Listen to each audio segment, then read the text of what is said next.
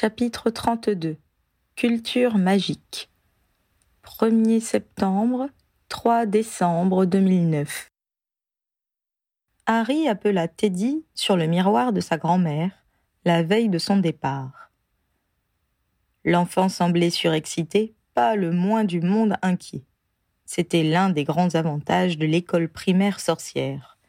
Ceux qui y étaient allés savaient qu'ils retrouveraient leurs amis à Poudlard. Les sorciers de première génération n'en bénéficieraient pas, mais leurs condisciples, ayant fréquenté l'école, avaient été ouverts au monde moldu. Sorties en ville, visites de musées, séances de cinéma.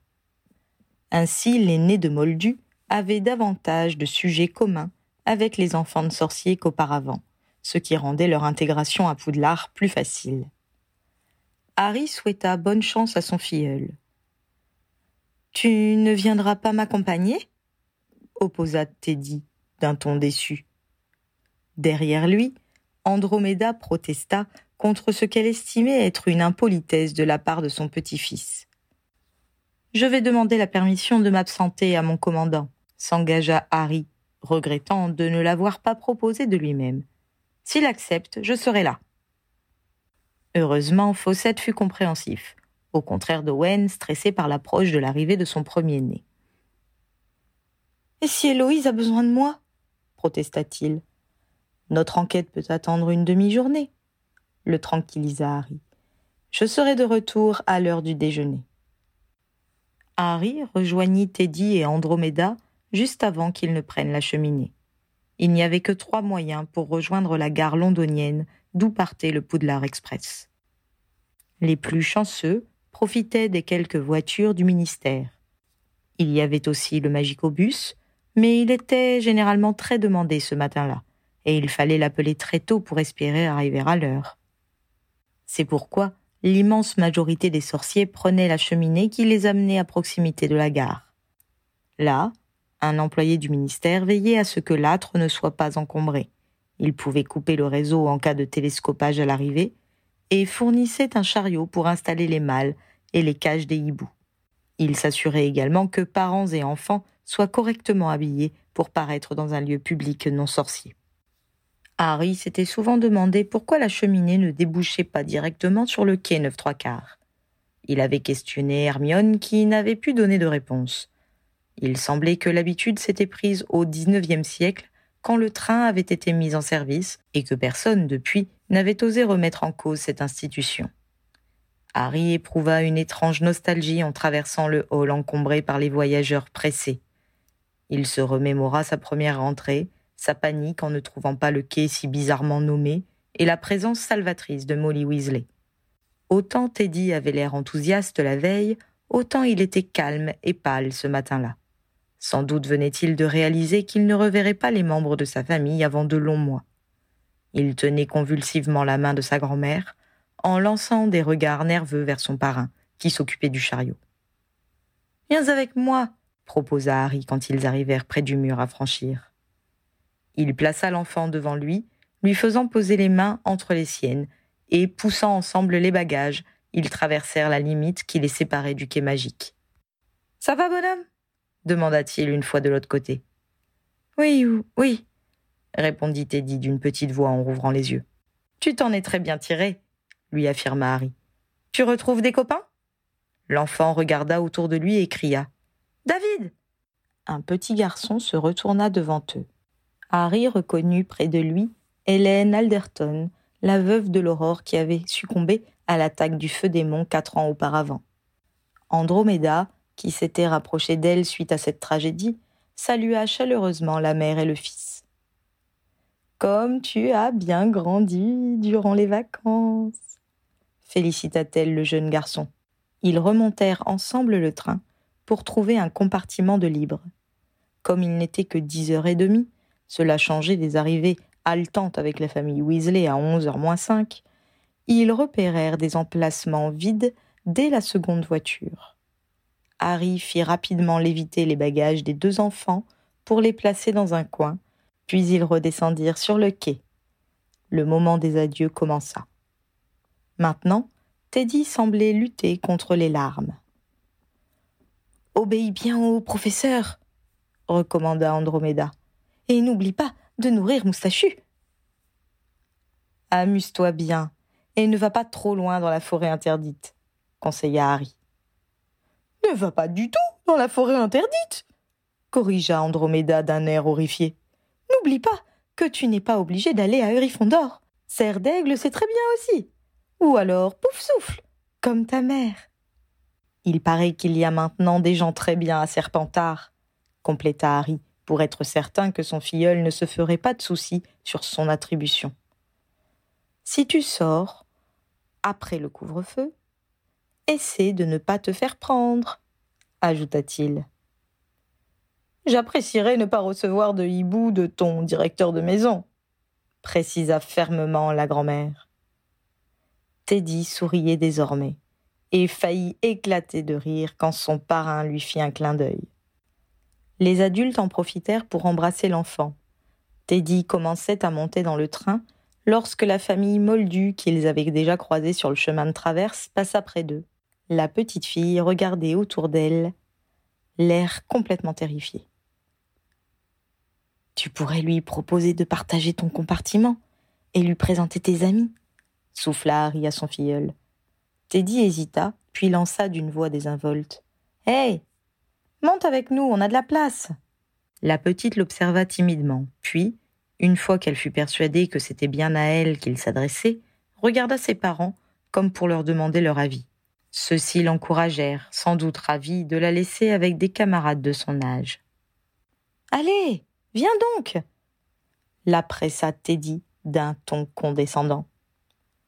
Andromeda eut un raclement de gorge qui réduisit, mais de très peu, l'air suffisant de son petit-fils.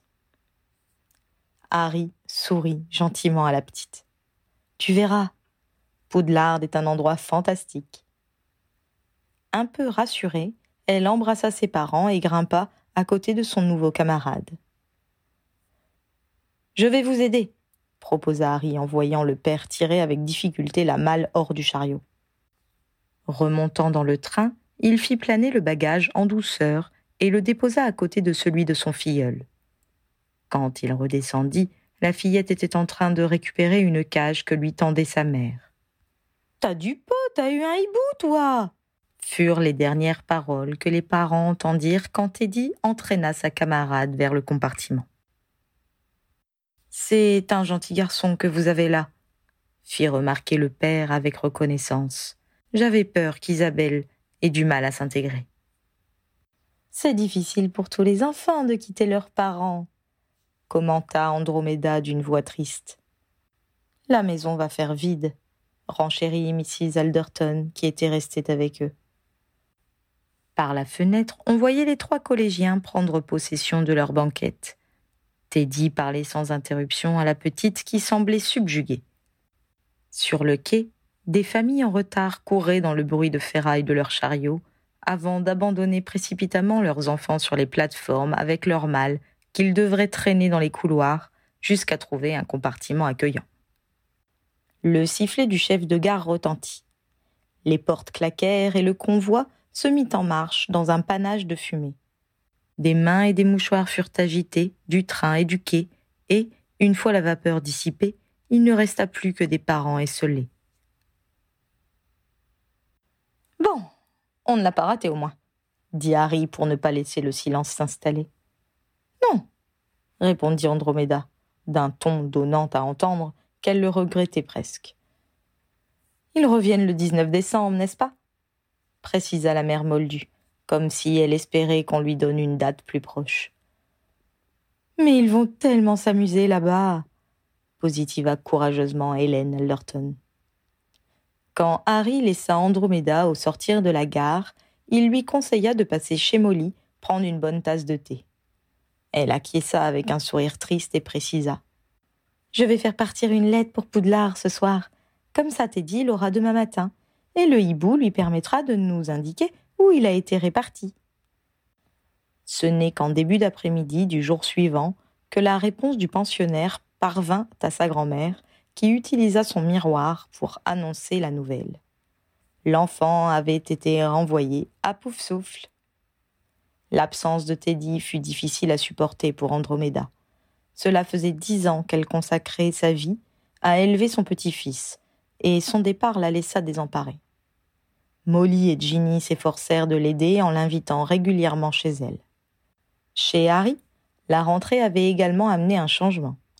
Désormais, Albus allait à l'école le matin, et Ginny restait seule avec Lily, qui avait seize mois. Deux semaines après le début de scolarité de leur cadet, Ginny prit Harry à part à son retour du travail. J'ai eu un mot de la maîtresse, lui apprit-elle. James s'est battu pendant la récréation. Oh non Hélas si Quand je lui ai demandé pourquoi il avait fait ça, il m'a répondu que des grands, il parle de gamins de cinq ans, n'avaient pas été gentils avec Albus. Les deux parents échangèrent un regard. Même si l'attitude belliqueuse de leur aîné posait problème, savoir qu'il tenait suffisamment à son petit frère pour le défendre était plutôt une bonne nouvelle.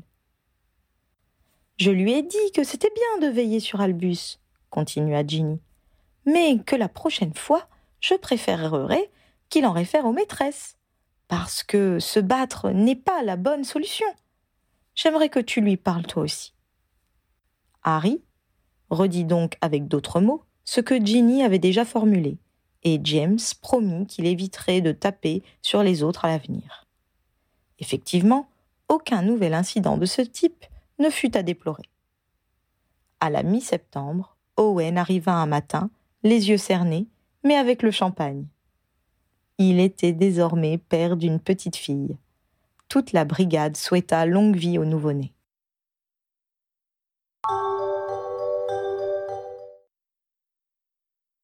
Au début du mois d'octobre, Harry rentra assez tard d'une filature qu'il effectuait dans le cadre d'une enquête menée par des collègues. Quand il arriva dans sa cuisine, à dix heures du soir, il remarqua que le manteau de la cheminée par laquelle il avait débouché était noir de suie. Que s'est-il passé demanda-t-il vaguement inquiet à Trotty qui récurait le sol. Monsieur James est grimpé sur une chaise pendant que Madame Ginny nettoyait les mains de Monsieur Albus après le dîner. Le renseigna son employé. Et il a fait tomber tout le pot de poudre de cheminette dans l'âtre. Personne n'a été brûlé? s'enquit anxieusement Harry.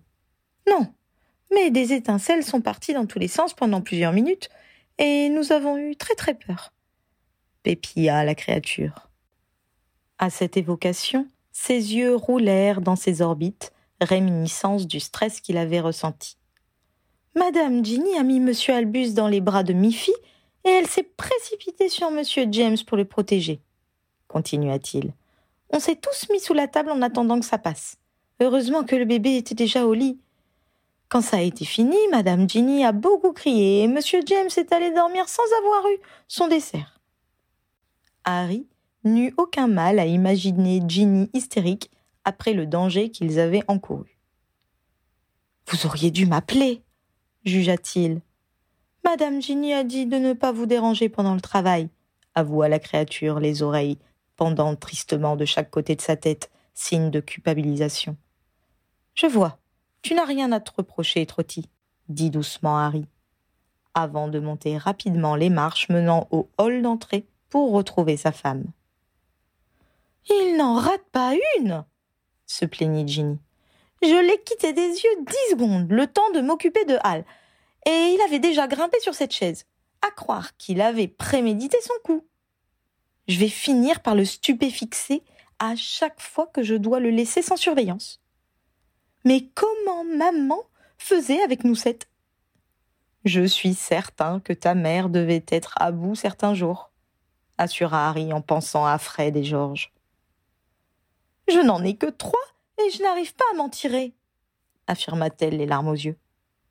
Bien sûr que si, rétorqua Harry. D'accord, on a du mal à canaliser l'énergie et l'inventivité de James, mais nos enfants sont en bonne santé, heureux, et tu as fait ton possible pour qu'ils ne soient ni désobéissants, ni capricieux.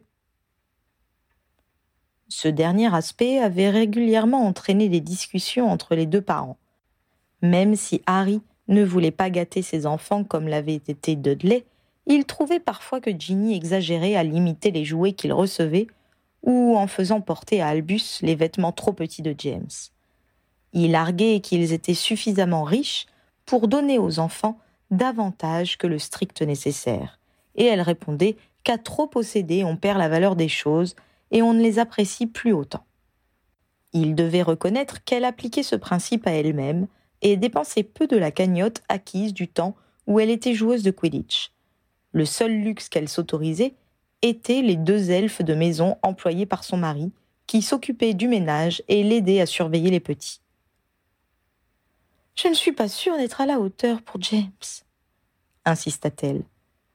Je ne vois pas pourquoi tu dis ça, protesta Harry. D'accord, il est difficile de le faire tenir tranquille. Mais Angelina a le même problème avec Freddy. Il y a des enfants plus agités que d'autres. Voilà tout. Harry regarda son épouse, pâle et les traits tirés. Chérie, demanda-t-il doucement, pourquoi tu ne reprendrais pas le travail? Ce n'est pas possible, argumenta-t-elle. Qui s'occupera des petits pendant ce temps? Mais Lily à la crèche, c'est tout. Et Albus qui rentre l'après-midi? Tu le laisses faire sa sieste à l'école, comme le font Angelina et Hermione, ou tu le confies à ta mère comme quand tu vas voir des expositions chez les Moldus. Mais je veux m'occuper de mes enfants. C'est moi qui ai choisi de m'arrêter complètement pour les avoir et les voir grandir. Tu n'es pas obligé de travailler tous les jours, ni de faire de longues journées, fit remarquer Harry. Tu n'as pas réellement besoin de gagner de l'argent. C'est juste pour sortir un peu et te trouver des centres d'intérêt qui te soient propres. Que font les joueurs pros qui raccrochent le balai? s'enquit-il. Le plus souvent, ils entrent au département des sports ou deviennent correspondants de presse, répondit-elle d'une voix peu enthousiaste. Qu'est-ce que tu préférerais?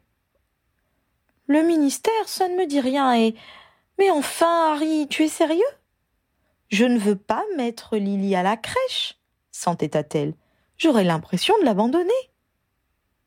Reste avec elle le matin et ne travaille que l'après-midi suggéra-t-il. On peut embaucher quelqu'un pour s'occuper d'elle. Oh, encore mieux. Maintenant que Rose est rentrée à l'école, sa nounou peut prendre Lily, en plus d'Hugo, quand tu dois sortir, nous savons que nous pouvons lui faire confiance. Je vais voir, finit par se laisser convaincre Ginny.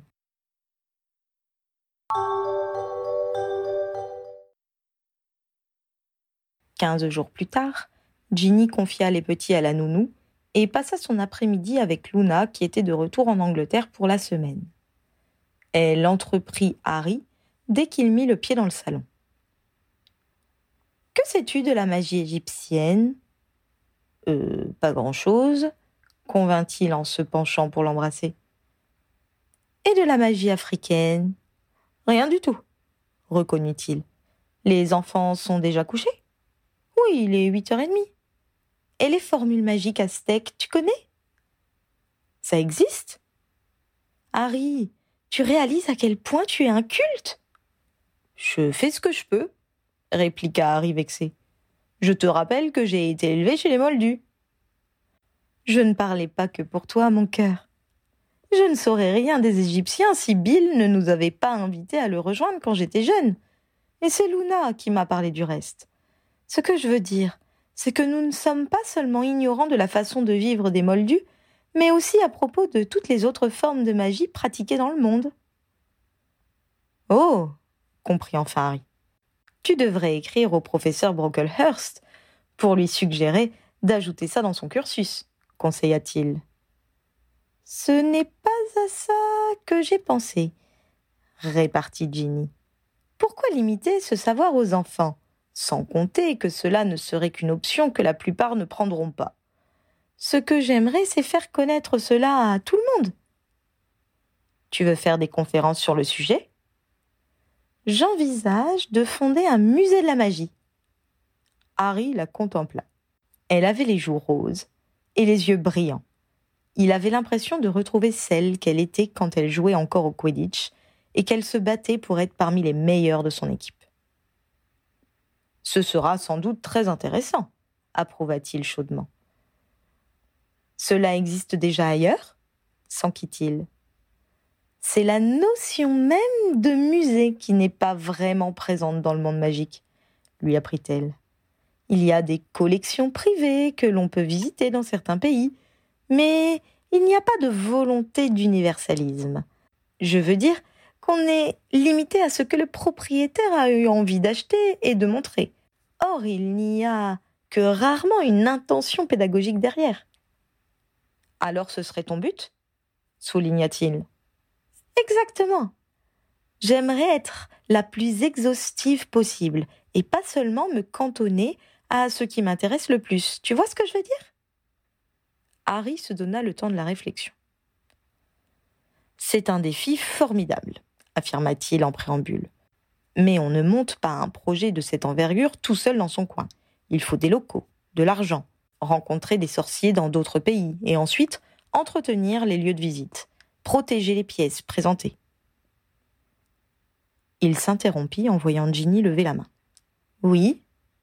Mon chéri, j'ai déjà pensé à tout ça. Je n'ai pas l'intention d'engager des frais ou de remuer ciel et terre avant d'avoir déterminé plus précisément mon projet et évalué ce dont j'aurai besoin. Dans un premier temps, je vais me renseigner sur la façon dont s'organisent les musées moldus. Ensuite, je définirai ce que je veux avoir dans le mien en travaillant avec Luna, Bill, Charlie et aussi Percy, car il voyage régulièrement dans le cadre de sa fonction. Après, je préciserai les besoins matériels, puis je commencerai à prendre des contacts pour savoir comment me procurer les pièces à présenter. Quand j'aurai fait tout ça, je pourrai établir un budget et me préoccuper de lever les fonds. Ça va te prendre du temps, remarqua Harry. Tu as peur que je néglige l'éducation de tes enfants? Demanda Ginny sur la défensive.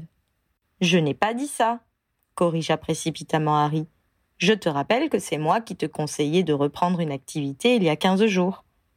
C'était juste une remarque pour te montrer que je suis très fière que tu aies un projet d'une telle ambition. Harry, je t'aime, affirma-t-elle en lui sautant dans les bras.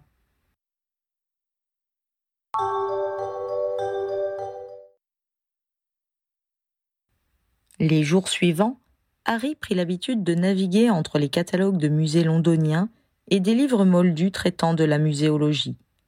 Ginny avait manifestement dévalisé une librairie d'art moldu. Plusieurs même. Il suggéra à son épouse d'utiliser la bibliothèque qu'il avait aménagée en bureau, mais il continua à buter sur la documentation dans le salon. Il ne put s'empêcher de songer, avec un peu de cynisme, il en était conscient, qu'il lui faudrait apprendre à classer ses possessions si elle voulait les présenter au public. Le dimanche suivant, Ginny exposa son projet devant toute la famille. Les Moldus ont vraiment de bonnes idées, remarqua son père. On pourra y emmener les enfants à partir de quel âge? S'enquit Molly, qui pensait sans doute à l'école primaire des petits sorciers dont elle faisait partie du conseil d'administration. Tu vas parler de la magie égyptienne? s'intéressa Bill. Je suis en contact avec des amis qui sont toujours là-bas, si ça peut te rendre service. Vas-tu te limiter à la magie sorcière? se renseigna Hermione. Que veux-tu dire? s'étonna Ginny. Eh bien, ce serait intéressant d'évoquer les magies elfes, gobelines et centauriennes, explicita son ami. Cela rappellera que nous n'en avons pas l'exclusivité.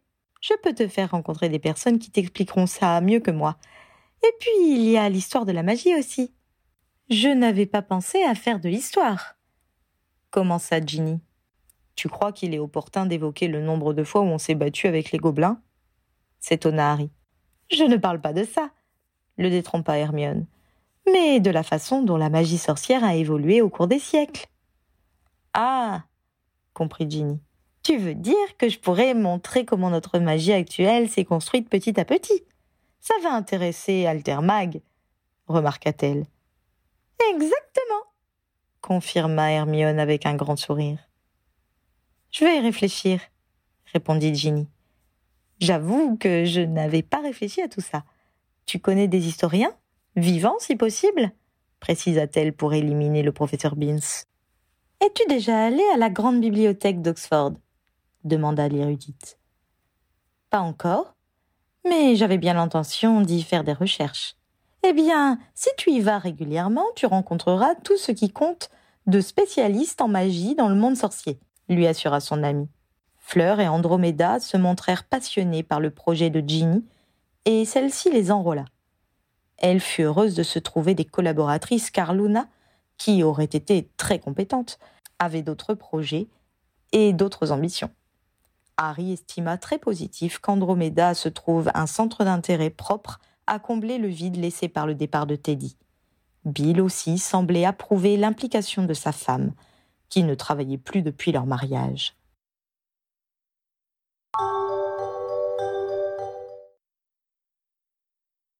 En novembre, Ginny et ses deux comparses avaient lu tout ce qu'elles avaient trouvé sur la muséologie. Les trois femmes entreprirent de voyager en porte loin long courrier pour visiter des musées moldus sur tous les continents. Pour ne pas pénaliser ses enfants, Ginny partait après avoir déposé les garçons à l'école et déposé Lily chez son frère. Ginny s'arrangeait également pour rentrer à temps pour les faire dîner et les coucher. Quand ce n'était pas possible, c'est Harry qui finissait plus tôt pour s'en occuper lui-même. Elles passèrent ensuite à la seconde partie du programme, décider les formes de magie qu'elles présenteraient et définir la façon de les exposer. Elles lurent de nombreux ouvrages traitant des magies étrangères qu'elles empruntèrent dans différentes bibliothèques. Celle du Square Grimoire se révéla particulièrement fournie en la matière. Harry était devenu très habile pour atteindre le canapé ou son fauteuil préféré sans faire tomber les piles de feuilles de notes.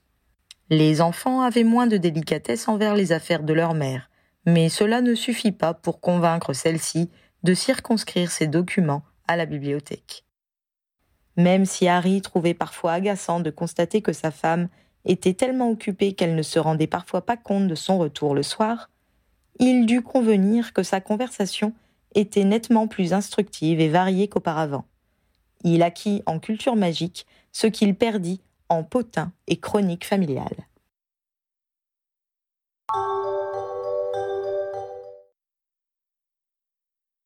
Ils entraient dans le mois de décembre et Andromeda comptait les jours qui la séparaient de ses retrouvailles avec son petit-fils, quand Fawcett passa voir Harry à sa table de travail et le pria de le suivre.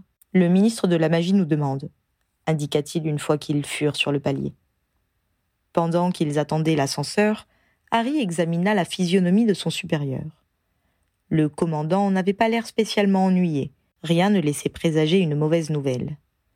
Mandy, qui occupait toujours le poste de confiance auprès du ministre, les introduisit sans délai dans le bureau de Kingsley. Harry et Fawcett s'assirent, et leur interlocuteur jeta un regard vers le commandant des Aurores, comme pour lui demander de prendre la parole en premier.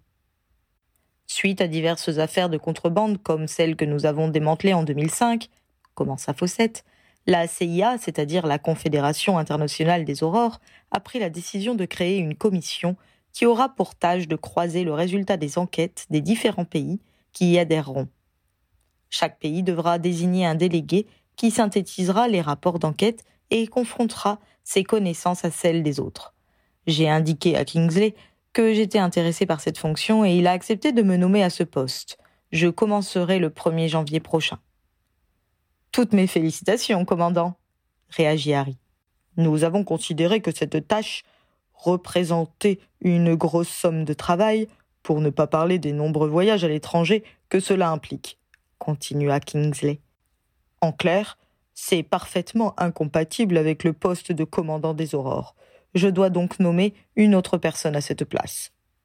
Harry hocha la tête, tout en tentant de garder une physionomie neutre, même si la suite lui apparaissait maintenant clairement. Il savait depuis longtemps qu'on le formait pour prendre de grandes responsabilités. Il s'était cependant persuadé qu'il serait dans un premier temps nommé second, avant qu'on lui propose la plus haute fonction. Sauf que c'était lui qui était assis dans ce fauteuil et non Janice. Après en avoir discuté ensemble, Dave et moi, nous sommes tombés d'accord sur ton nom, confirma le ministre. Harry, acceptes-tu le poste de commandant? L'interpellé regarda tour à tour les deux hommes. Janice ferait sans doute très bien l'affaire, opposa-t-il loyalement. Elle est en outre bien plus au courant que moi pour les aspects administratifs. Cela fait longtemps qu'elle s'est arrangée pour me faire savoir qu'elle n'était pas intéressée. Le tranquillisa Fawcett. Elle préfère rester sur le terrain. Moi aussi, j'aime le terrain, fit remarquer Harry.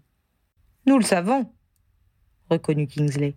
Mais il n'y a personne d'autre dans la brigade qui ait un sentiment de responsabilité envers notre communauté aussi développé que le tien, ni autant de recul par rapport à la magie noire. Tu as également un sens aigu de la justice, qui t'a amené à conseiller à St. John's Bielensky de déposer un rapport qui nous a aidés à améliorer notre procédure judiciaire. Harry ne put s'empêcher de jeter un regard un peu coupable vers Fawcett, mais ce dernier ne paraissait pas surpris. Tu as eu de nombreuses idées pour rendre les enquêtes plus rigoureuses, continuait Kingsley. Et tu as complètement pris en main la modernisation et l'entraînement de toute la brigade depuis quatre ans. Je sais en outre que tu n'as pas de goût démesuré pour le pouvoir et que tu feras toujours ton devoir en conscience. Pour l'aspect administratif, enchaîna Fawcett, il te faudra sans doute un peu de temps pour t'y mettre, mais Janice sera là pour t'aider. Je vais devoir rester toute la journée au bureau s'inquiéta Harry. Tu pourras superviser les actions d'envergure sur le terrain comme je le faisais moi-même, le rassura Fawcett. Je sais que ta modestie naturelle t'empêche d'admettre ta valeur réelle, conclut Kingsley. Mais je peux t'assurer que tu es vraiment fait pour ce poste. Il y eut un silence, et Harry comprit que les deux hommes attendaient sa réponse. Il songea un moment leur demander un délai de réflexion, mais il réalisa qu'il n'en avait pas besoin. Il était persuadé que, malgré ses lacunes, il était le meilleur profil de la brigade pour remplacer le commandant sortant. J'accepte, dit-il d'une voix ferme. Toutes mes félicitations, commandant, lui retourna malicieusement Fawcett. Merci, Harry, dit plus sobrement Kingsley.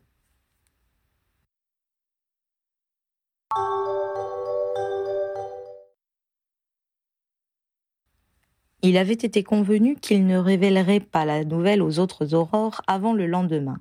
Harry resta donc discret en revenant au QG et partit rapidement.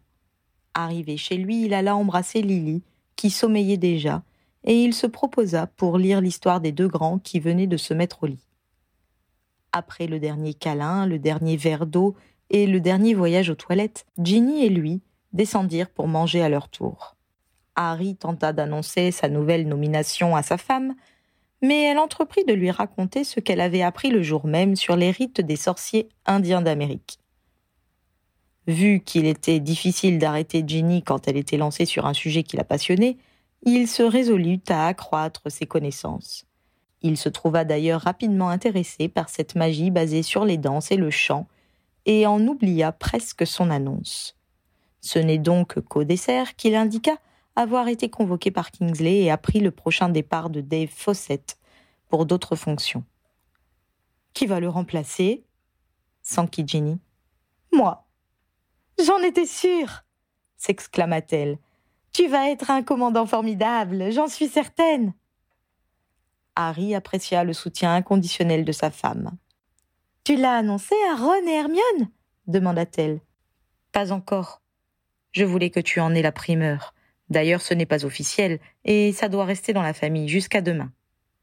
Ils les appelèrent immédiatement avec le miroir de Harry. Ron et Hermione se montrèrent ravis et témoignèrent leur satisfaction de voir leur ami si bien récompensé de ses loyaux services. Ginny joignit ensuite ses parents. Arthur sourit avec bonhomie dans la glace tandis que Molly criait de joie derrière lui. Harry comprit que son beau-père était déjà au courant et que Percy l'était sans doute également. Le conseil des chefs de département avait eu lieu le matin même, et sa nomination y avait sûrement été annoncée, voire débattue. À peine avait-il mis fin à la communication qu'ils reçurent des appels des autres membres de la famille, prévenus par Ron. Il fut décidé de dîner tous ensemble le lendemain au Square Grimore pour fêter l'événement.